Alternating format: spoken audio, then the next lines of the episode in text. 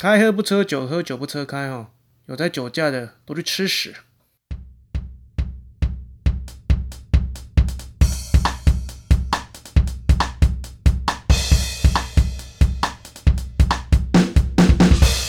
欢迎收听 GT 闲聊。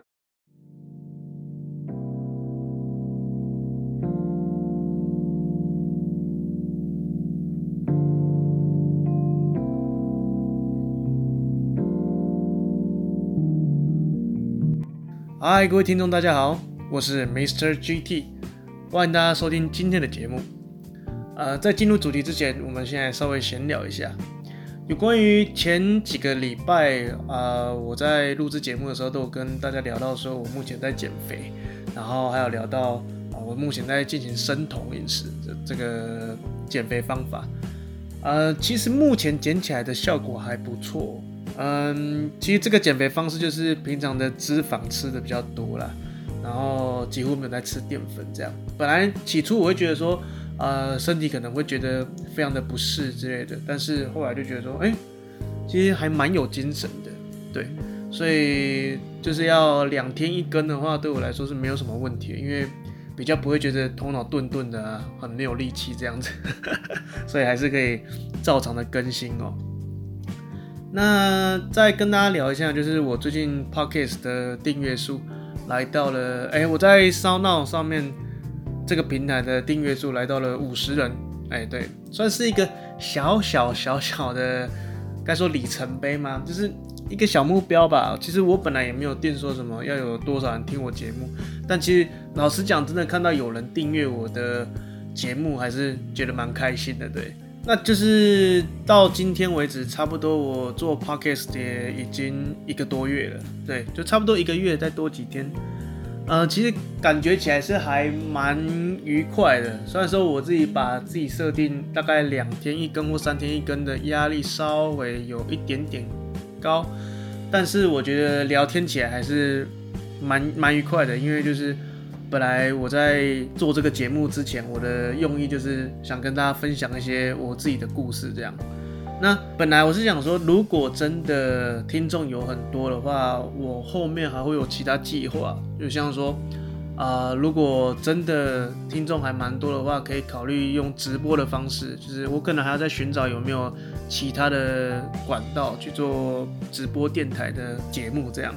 那或者是说，呃，当我自己聊到自己没有题材的时候，虽然我是不觉得我会聊到没有题材了，就是能聊的东西真的很多，但啊，呃，毕竟我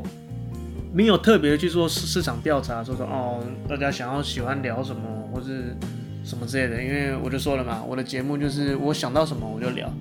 但我就想说要不要开放给听众。一些建议就是说，他们来出题，说他们想要听我聊什么，然后我就之之后的之后的节目就聊这个东西。那当然这个还是要看啊、以后的状况啊，就是整个 podcast 收听的人的趋势这样子啊。当然啊，也不要忘记就是要追踪我的 Instagram，就是如果有任何意见的话，也记得啊、在那边留言给我这样。好，那我们今天进入我们的主题，我们今天要来聊酒。老实讲啦，就是为什么会聊这个主题，是因为稍微有一点怀念酒哦，因为我现在在减肥，然后已经很久没有喝了。因为在减肥的过程中，就是很少约朋友，然后为了让生活都啊、保持一定的规律，这样，所以喝酒容易打乱我的计划，所以真的很久没喝酒了，好不好笑？那我今天要来聊酒，不是要来聊说酒有哪些呀、啊，或者是跟跟你科普说哦哪种调酒好喝啊，喝酒的场合啊，或什么之类的哦，我们没有要讨论那么深的话题哦，就单纯讨论喝酒的经验啊，还有呃酒该带给我有哪些乐趣这样子对。那进入今天的内容之前，先跟大家呼吁哦，未满十八岁的朋友请勿喝酒哦，但是。但是非常非常不好意思，我在开头要聊的东西，就是马上先打自己的脸哦，就是我要聊小时候喝酒的故事。我不知道大家有没有这种经验哦，就是啊、大人很喜欢骗小孩说，嗯，就是酒是汽水啊，或什么饮料，然后就骗你喝，然后你喝了就吐出来。不知道大家有没有这种经验哦？像我爸在我小时候的时候就很喜欢搞这出哦。他跟另外一个我的叔叔就会呃倒一杯高粱，然后就跟我说啊，这是雪碧。啊，你知道颜色都白色，你也看不太出来。我就喝一大口，然后就全部吐出来这样。然后现在讲这种故事，我爸会被抓哦，就是好像有点虐童。另外还有就是，我爸吃槟榔的时候，他也会拿给我说什么啊，这是口香糖啊什么，你啊，脸消微真的是。那虽然我很小很小的时候就是遇到这样的状况，就是很不能接受，但是我很早就开始慢慢的有碰酒了。那开始最早开始应该是小学三四年级的时候，嗯，其实我也不知道到底是为什么，就是大人看到。我那个年纪，大人看到我如果有碰酒的话，他们都是不会觉得说很不 OK 啊，或是劝退什么之类，他们就说：“哎哎哎，从小喝起什么之类的。”就是你知道，我我成长的环境，周围的大人都是一些笑的，可能吧。那小学三四年级开始喝酒是啊、因为我记得国小那段时间很常有呃，我爸妈带我去吃喜宴的状况。那在吃板德的时候就会啊、有酒嘛，那我爸从那个时候就会倒啤酒的时候就问我说要不要喝一点，要不要喝一点，然后我就会开始多少的稍微喝一下这样。那那时候唯一喝过的东西就是啤酒，另外还有高粱，就是带我去吃快炒的时候，他们也会倒一点高粱给我喝说，啊要从小喝啊这样。其实这边讲一下，其实。我爸虽然有半开玩笑的意思，但其实我爸要我喝酒也是稍微有点认真的感觉哦。就是啊、他在我国中还高中的时候有跟我讲过他的想法，他是说他希望自己的孩子会喝酒，所以等他老的时候有人陪他喝酒这样。但是我爸应该没有想到说他的儿子虽然会喝酒，但长大之后因为为了健身这个问题，所以酒都不想碰。所以也不能陪他喝酒了，不好意思哦，阿爸。好，所以我从小学三四年级就开始喝酒。那老实讲，这个就是稍微碰一下碰一下，然后有时候可能会自己喝到一瓶啤酒。我在小学六年级还国一的时候，就会自己喝到一瓶啤酒了。那在国在国中的时候，我第一次喝到，因为你知道，喝一瓶啤酒，在我小时候对我来说就是觉得。也没什么嘛，就是把一个没那么好喝的东西把它喝掉而已。但有一次是呃，我在国中的时候，我有一个表姐，她啊不是呃，我有一个堂姐，她毕业典礼，然后结束后，我爸带她跟全家去吃快炒，然后那时候就点了一杯啤酒，然后那时候的啤酒是它是用杯的，然后那一杯啤酒就是等于一公升。然后那时候我不知道是脑子出什么问题，我就跟我爸说：“哦，那我自己喝一公升就好了。”哦，不好意思，我说错，我是我爸本来是说，要不然就我跟他分一杯一公升的。我说好，结果我不知道为什么吃热炒的时候就觉得，哦，那天的啤酒是生啤，我说哦，好像有点好喝诶，所以就变成那杯好像都是我一个人喝掉了。然后我吃到一半的时候，我要去装饮料的时候，我站起来走路的时候发现，哎，哎干你啊，我我走路怎么有点我扭扭的，就是。歪七扭八了，这样才发现哦，原来这就是第一次感受到酒精就是的效果哦，就是让呃神志有点不是那么的清楚，这样啊，非常不好意思啊，讲到这边就是稍微有点愧疚，就这边跟大家讲一下，小孩子还是不要这样喝酒啊，不仅是不合法的事情，然后也是对脑袋不太好，对。那我记得国中那个时候。不知道是大家都屁屁的还是怎样，国中那个年代，很多国中生喜欢去便利商店买冰火，就是 Ice Fire，就是喝起来不像酒的调酒，嗯，就是柠檬果汁，然后掺了一点酒精。我也不知道喝那个到底有哪里酷了，就是他们就觉得很帅，然后就会去便利商店买。那很常遇到的就是国中生，你要买酒的话，便利商店。的店员不会卖给你嘛，因为你看就知道你年纪很小。但是我呢，啊，不好意思啊，因为我长得非常的操劳，所以我从小六，哎、帮我爸买酒买烟，啊、到国中哦，我进便利商店从来都没有人问我过，问过我几岁这样。但是说哦，好好好，喝喝喝喝，酒给你，酒给你这样。唉，就是你知道，长得老就是啊，这好像是一个不错的点呢，但就是讲一讲讲久了，好像心里也是会有点难过。但但那时候其实我好像又有一点稍微有点自傲，就是我就说哦，我平常都在喝啤酒，你们这些小屁啊，喝什么冰火啊？冰火是有什么好喝的？殊不知我才是最皮的那一个。好，那接下来到高中哦，其实高中这个阶段是我人生，我我可以讲，就是喝酒应该是一个磨练的时段，然后也是非常非常常喝酒的时候。原因是为什么？就是我在过去应该有跟大家聊到，就是我在电竞，就是我有参与过一些电竞的活动，这样。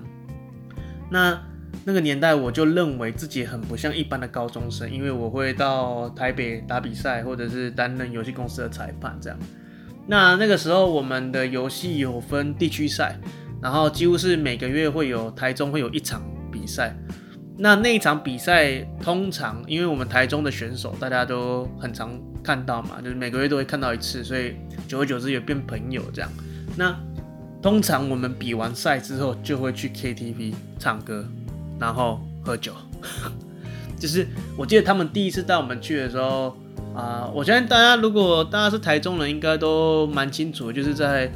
呃台中火车站那边有一个广场叫做。哎，都哎叫什么？就是有很多劳工的那个广场，在绿川那边，然后那边有一个 KTV 叫做美乐蒂，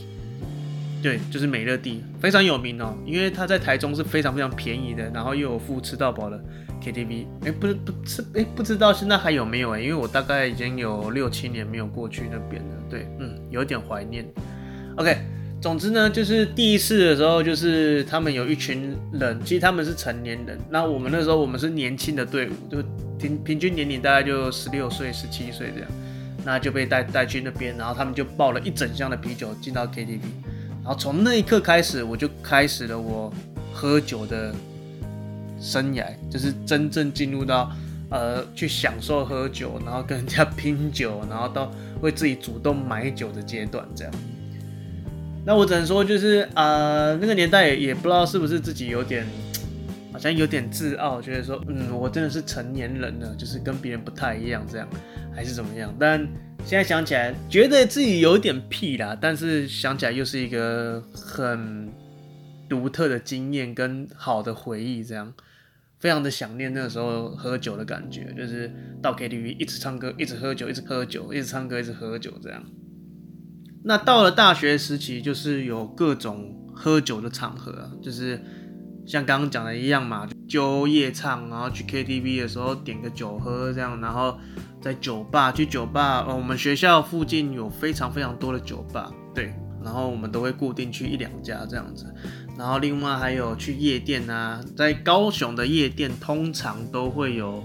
酒喝到饱的活动。那另外也当然也会买酒在宿舍喝了。那在宿舍喝是最安全的，就是你知道，就是自己买最便宜，然后在呃宿舍喝完就可以马上睡觉，非常 OK。那我记得我们那时候有时候啦，我们的宿舍的顶楼，通常宿舍的顶楼应该是不准学生上去的，但是啊、我们都会上去到顶楼喝酒这样。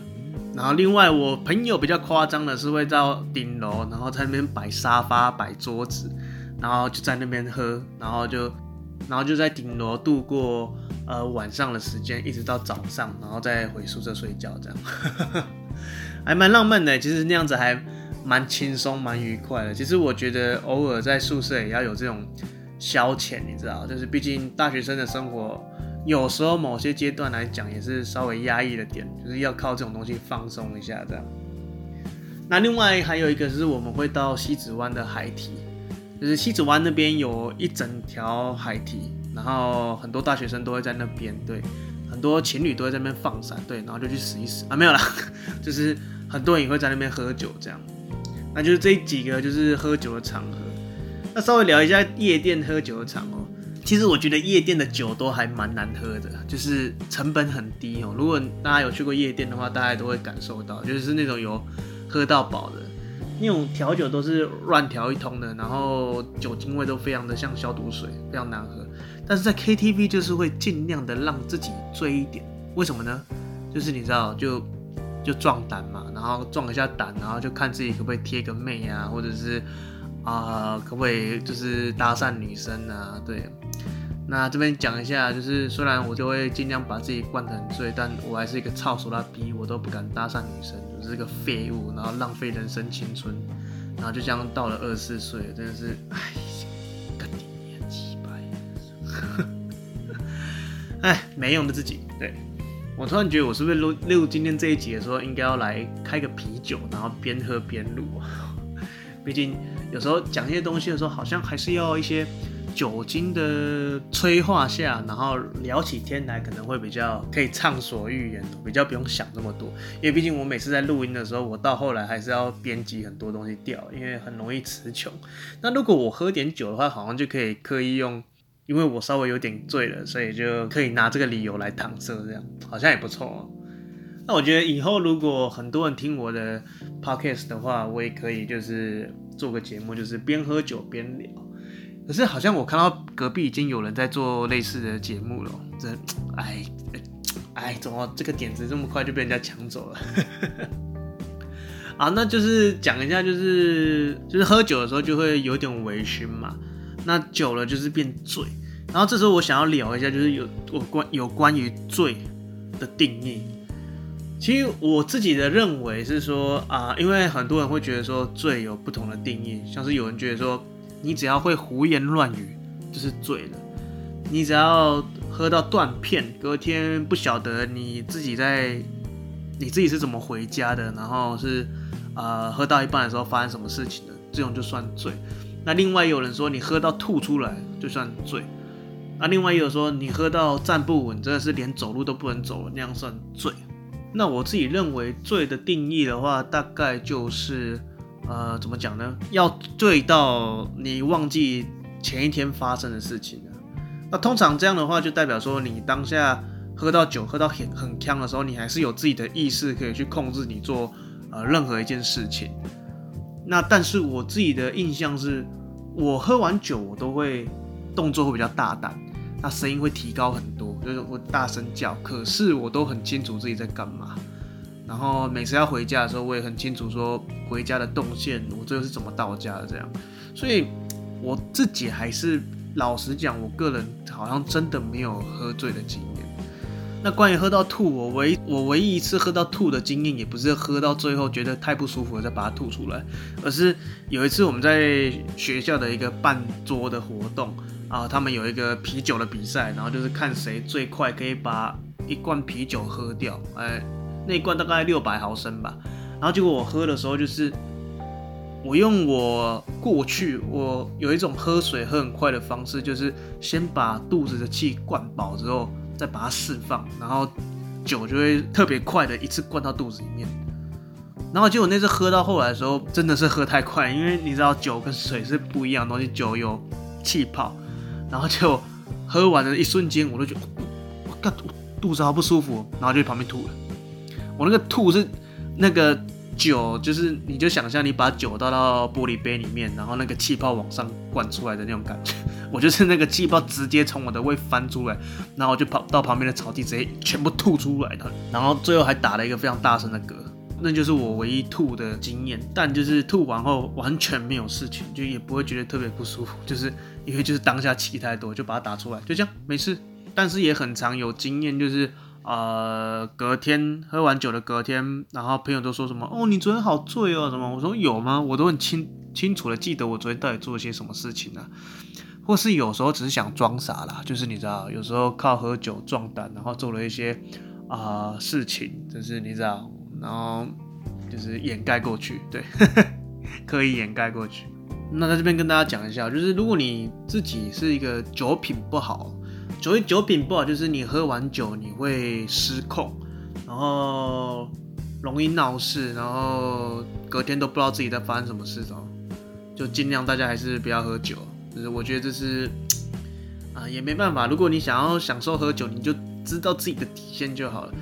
我爸其实跟我讲过一件事情，就是说其实每个人都应该清楚自己喝酒的底线，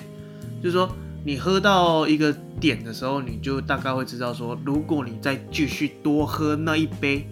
酒的话，你就不行了，你就是直接会进入醉的状况。那我其实，在自己喝酒的状况，我都会知道说，哦，再下去我就不行了，所以我这真的是 stop，就停止了。就是希望大家都有这样的想法哦，就是喝醉酒真的给人家造成很多麻烦。对，就跟大家分享一下，就是我有关于我朋友喝醉酒的故事。我记得没错，我在大一的时候，大一那个时候有一个啊系上的圣诞派对的活动，然后也是场那个场合里面也是有很多就是喝到饱的酒类这样子。我有个朋友，他喝醉喝到。他明明我们最后一个大合照，他从那个大合照就已经忘记了，他完全不记得他有大合照。然后他女朋友带他去捷运站的时候，呃，他就说他要去上厕所，然后他就在捷运站的厕所里面，然后就没有后来了，在这里面就晕倒了。然后他女朋友在外面一直等，然后一直等到我的另外一批朋友也到捷运站的时候，那个那个女生朋友才跟他们说：“哎，你们帮我进去看他好好了没，好不好？因为他刚说要进去上厕所。”结果我的另另外一批朋友进到厕所后，就看到我的朋友双脚跪着，然后头挂在小便池里面，就睡着了。那最后，那最后。那之后这种人也不可能 搭搭捷运嘛，我们就就是叫计程车，然后把他送到那个宿舍门口，然后到宿舍门口，这基本上这个人已经是死亡了，就是基本上这个人没有任何意识，他连讲话都不会有了，他已经你怎么叫他，他就没有反应了，他就是死人，唯一跟死人的差别就是他会呼吸。那最后我们还是把他用背的，然后背到呃他的床上，然后他隔天他什么都不记得。对，但这其实这个也还，这个老实讲讲酒品这个也还好，因为你看他喝醉的那一瞬间，他就是倒地了嘛，就是他就是到了那个临界值，他就倒地了，他没有闹事，他唯一他唯一做出来的事情就是造成别人麻烦，就这样。然后另外还有就是啊、呃，前阵子我们跟一群朋友去一样到我们学校啊、的附近的酒吧，我们在那边喝了好几年的酒。突然有个朋友不知道那天那天是脑子出了什么问题哦，在那边一直点咸狗，不知道大家知道咸狗这个酒啊，它就是一个调酒，然后在杯子的周围有盐杯。对，他刚到酒吧的时候，他就说先来一杯咸狗，然后再过才才没几分钟，他说咸狗再来一杯，然后再过几分钟说再一杯咸狗。那下次再听到他的声音，就是他去敲厕所的门了，好死不死。那个厕所刚好有人，然后他就直接在我们的座位后面吐了，他就直接吐在地板上，然后就说靠腰，吐那么多，把刚刚的咸狗都吐出来。从此之后，我们就大家我们大家就叫他咸狗，对，就是我称这个事件为咸狗事件，就是非常的低能哦，就是也不知道他在想什么，就是喝了很多，喝了很多，然后在短时之间灌很多酒精，然后就吐出来这样。那其实这边跟大家讲一下，呃，喝酒的原因哦。我相信有很多人喝酒是因为要压力大，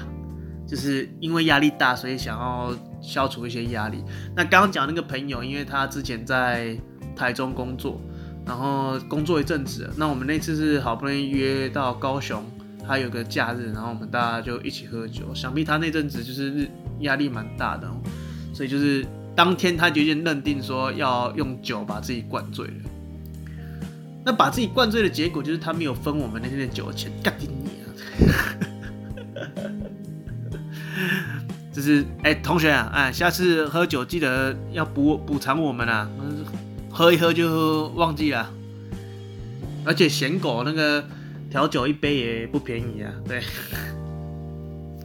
那另外讲就是。喝酒，有些人会拼酒，你们知道，就是呃，好像要喝很多，喝很多，喝很多，喝到别人吐，他们那天喝酒的这个行程才算结束，才当达到一个目标。其实我也不是太认同这种感觉啊。其实我喝酒喝到后来都觉得说，酒真的是喝刚刚好就好，不要再喝太多了。但是说。要不然你就喝重一点的酒，就是酒精浓度比较高，不要喝啤酒，因为啤酒太容易吐了。啤酒吐也不是因为你的酒精太高，而是因为那个气真的会让肚子很不舒服。然后不知道为什么啊、呃，大家啤酒都可以喝很多瓶。老实讲，你可以喝很多瓶的白开水吗？或者是你可以喝很多瓶的可乐吗？没办法，可是为什么啤酒大家就是可以喝那么多，然后用灌的？不知道。那这边跟大家分享一下我在大学的时候最喜欢的喝酒方式跟场合哦。其实那个时候我们学校附近有一个很大片的公园，然后那个公园的上方有一个非常大的桥，那个桥就架在那个公园上面这样。那那个桥上面有一个餐厅，然后那个餐厅通常就是十点过后它就是营业就结束了，所以那边会没有人。然后，当我们每次都在想说要去哪里喝酒的时候，呃，有时候会考虑说，哦，酒吧可能有点贵嘛。是我提出一个想法说，哎，要不然我们可以到那个桥上喝酒啊，因为那边晚上到半夜其实还是有灯光的，然后感觉气氛也不错。所以我一提出这个想法之后，从此我们很常就是想要喝酒，我们就是先去酒行买一箱的啤酒，然后就带到那个桥上。然后大家大概从十二点或一点开始喝酒，喝酒，喝酒，喝到半夜三四点、五点，甚至是早上，然后就可以去吃早餐或者去吃宵夜这样子。那段日子真的是非常的开心，就是喝酒之后，就是大家的心情都会比较愉快一点，因为我们也没有想要拼酒或者是灌酒，就是心情愉快之余，就是酒精的催促下，就容易聊一些比较内心的话题。那有时候我们跟朋友有纠纷的时候，然后在那个场合。喝酒之后，也是就是大家就可以讲出一些心里话，然后和好这样。所以我觉得，老实讲，喝酒也不是一个真的很不好的事情，它有它的一个格调在。那只是你不要把这个东西污名化了，你不要你不要借由喝酒，然后去呃对别人抒发你的很负面的那些东西，就是爆气啊，或者是。就是像爆裂之气那样子，那就不太好。但是如果是轻松的喝的这种东西哦，我觉得每个人都可以在喝酒的过程中感到一些愉快的气氛。这样。好，那以上就是大概就是一些呃喝酒的经验啊，还有嗯我们喝酒的场合跟原因呐、啊。对，那这边跟大家聊一下我对酒这个东西的一些看法啦，就是。我就是最早以前就是大家都是喝啤酒嘛，我开始有碰触到调酒是我在酒吧的厨房工作的时候的经验。其实之前有跟大家聊过嘛，我在那个厨房工作，那那个厨房跟酒吧本身是啊、合作关系。那我们通常就是上班完之后都会上去酒吧那边喝个酒，因为那边酒吧我们点酒是半价，就是他算我们算一。也算员工费啦，反正就算我们半价，所以那时候喝调酒就比较便宜。因为大家知道，就是调酒的费用真的都蛮贵的哦。应该也不要说调酒啦，应该说酒吧的酒都会比较贵一点。那通常一杯调酒在三四百块都是还蛮正常的，但如果我用半价，就一杯一百七、一百八，其实还算蛮划算的哦。那跟他聊一下调酒的费用啊，其实我从以前都认为说调酒真的有点贵，就是如果你不是什么太有名的调酒店的话，调酒费用就跟我刚刚讲的，大概一杯就是两百多、三百，然后可能都三百多到四百。可是有一些非常非常有名的店，那一杯啤酒可能，那一杯调酒可能就要到六七百块、八百块。那可是。这东西也不是说只有台湾在贵，就是全世界调酒的费用就是特别的贵。那其实这个东西我跟我学弟聊过，就是调酒到底凭什么这么贵？然后他就跟我讲说，因为调酒买的是一种服务，就是说，嗯，首先一个调酒师他要啊、训练成调酒师的成本非常非常的高。另外就是当调酒师在服务你这位客人的时候，他可以透过客人的喜好，或者是嗯心情，然后你的个性，然后去调出一杯适合你的酒。老实讲，就有点叫做，老实讲就有点像是量身定做的感觉。所以你就把它视为说，这杯酒是为你量身定做的东西，而不是像你外面随便去便利商店买了一瓶酒这样子。所以那杯酒就有了它的价值，这样。所以大家就是试着去珍惜。但是啊、就因为它有这样的价值，所以我相信酒吧这个地方非常的注重客人的想法，还有客人的感受。所以如果有些酒吧真的是做得很烂，那绝对绝对就是因为调酒师某些方面出了什么事情这样。那跟大家聊一下我最喜欢的调酒。其实我这个蛮简单的，我不是很喜欢一杯调酒搞得太复杂，就是需要什么太多的点缀啊，或者是呃高超的技巧啊，或什么。我喜欢简单的东西，所以我最喜欢喝的就是 Gin Tonic。在中文要怎么讲啊？琴通尼，琴汤尼，呃，有我有点忘记了。就是琴酒加通宁水，然后再加点柠檬吧，有时候会加点柠檬这样。